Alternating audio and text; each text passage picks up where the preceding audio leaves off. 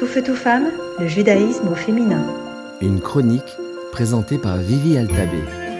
Bonjour. Hier, on a marqué l'anniversaire de un an du petit Kfir Bibas, qui est retenu otage à Gaza. Alors aujourd'hui, j'aimerais dédier ce message à lui et à tous les enfants, petits et grands, qui se trouvent encore en danger, où que ce soit, qui puissent rentrer chez eux sains et saufs. Et j'aimerais rajouter Amen. Amen sur les enfants. Comme dit la chanson populaire en Israël de Hanan Benari, Amen, Amen sur les enfants. Cette chanson qui exprime la peur de tout parent. Que nos enfants n'héritent pas nos blessures, que nos enfants ils puissent être heureux, épanouis, qui s'aiment les uns les autres. Amen, ils chantent Amen sur les enfants. Amen comme une forme de prière la plus puissante qui soit. Vous savez que cette semaine, on va fêter la fête de Toubishvat, la fête où on va prier sur nos enfants.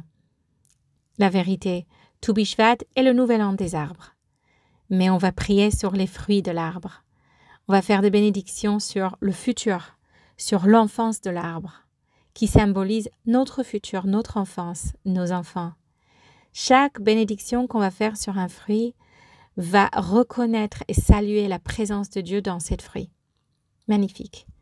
Mais ce qui est le plus important après, c'est de répondre Amen. Amen qui est une forme de validation, de confirmation que les mots qu'on vient de dire étaient vrais. Mais Amen, en hébreu, vient du mot Omen. Omen qui veut dire artisan ou artiste. Parce qu'on réfère au bon Dieu comme le créateur, créateur d'art, qui prend tellement des éléments et les assemble dans un chef-d'œuvre qui crée quelque chose d'une beauté rare nous, nous sommes au milieu du tableau, on ne voit pas toujours l'art. On ne comprend certainement pas ce qui est en train de se passer. Mais une chose est sûre, c'est que les éléments que Dieu y manipule dans ce monde, ce qui nous semble être les cailloux et les petites pierres, sont en fait des diamants, des pierres précieuses, des perles, du fil, qui assemblent un bijou hors pair.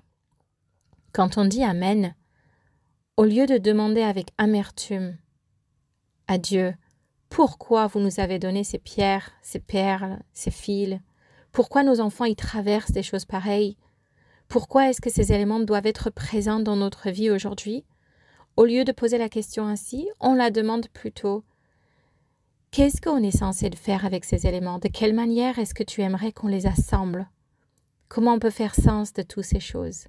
Comment on peut créer de la beauté dans cette chaos? Qu'est-ce que tu attends de nous? Amen. Tout feu, tout femme, le judaïsme au féminin.